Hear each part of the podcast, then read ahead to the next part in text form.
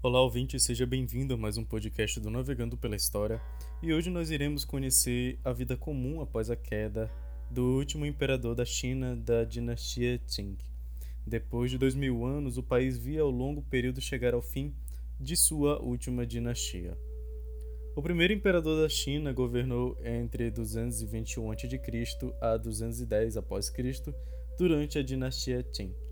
Foi Qin Huang que foi responsável por unificar a China, que se tornou o território que conhecemos hoje, um vasto país com inúmeras etnias.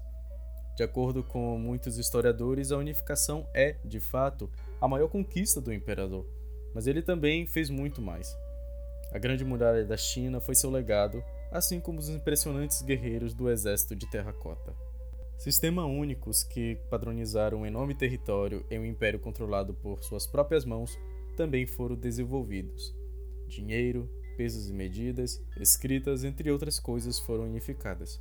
O período estabelecido por Qin Shi Huang foi tão impressionante que perdurou por cerca de dois mil anos.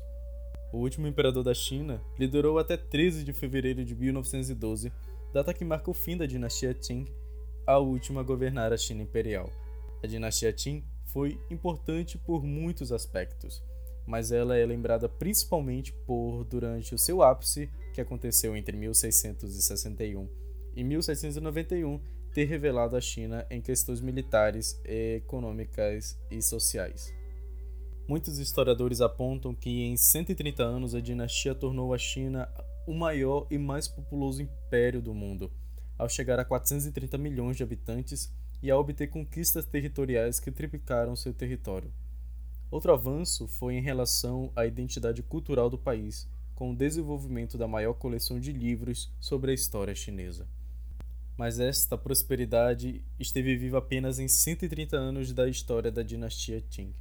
Depois disso, o país vive um século de humilhação entre 1839 a 1912, período em que a China sofreu com as mãos do imperialismo, pressionada principalmente pela Inglaterra. A chegada dos ocidentais no país abalou totalmente as estruturas da sociedade chinesa, que persistiam por dois mil anos. Embora tentassem adiar o fim, os imperadores estavam prestes a perder a sua coroa. Foi no dia 13 de fevereiro de 1912 que o último imperador foi forçado a abdicar do Império Chinês. Puyi tinha apenas seis anos quando abandonou o importante cargo, que assumiu aos três, após a morte da imperatriz da China, sua tia-avó. O jovem imperador foi obrigado a renunciar por pressão do presidente do Conselho do Governo Imperial, Yuan Shinkai. Desde 10 de outubro do ano anterior, o país via-se envolvido pela Revolução Xinhai, que é um conflito estabelecido contra a dinastia Qing e seu império. O resultado da revolução foi a criação e a determinação da República Chinesa, mas antes disso, o império continuou coexistindo com o período republicano do revolucionário Sun Yat-sen. O fim da China imperial e o estabelecimento da república aconteceram a partir da renúncia de Puyi, que marcou também a extinção da dinastia Qing. O imperador não deixou o palácio em que cresceu logo após a renúncia.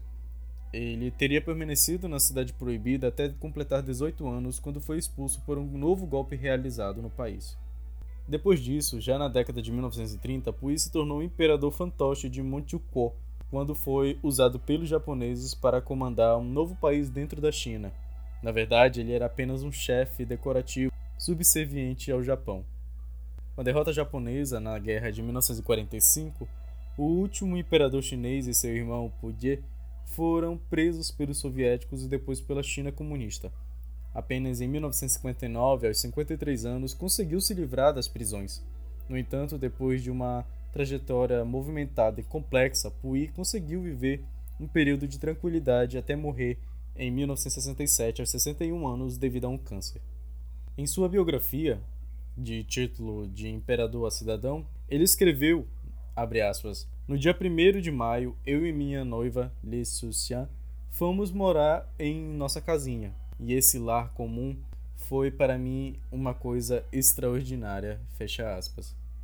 Então, pessoal, essa foi a história trágica do último imperador da China, do, da dinastia Qing, uma dinastia que perdurou por mais de 130 anos durante o território chinês e que foi extremamente importante no curso da História para, desenvolvimento, para o Desenvolvimento Cultural e Territorial do território chinês que nós conhecemos hoje.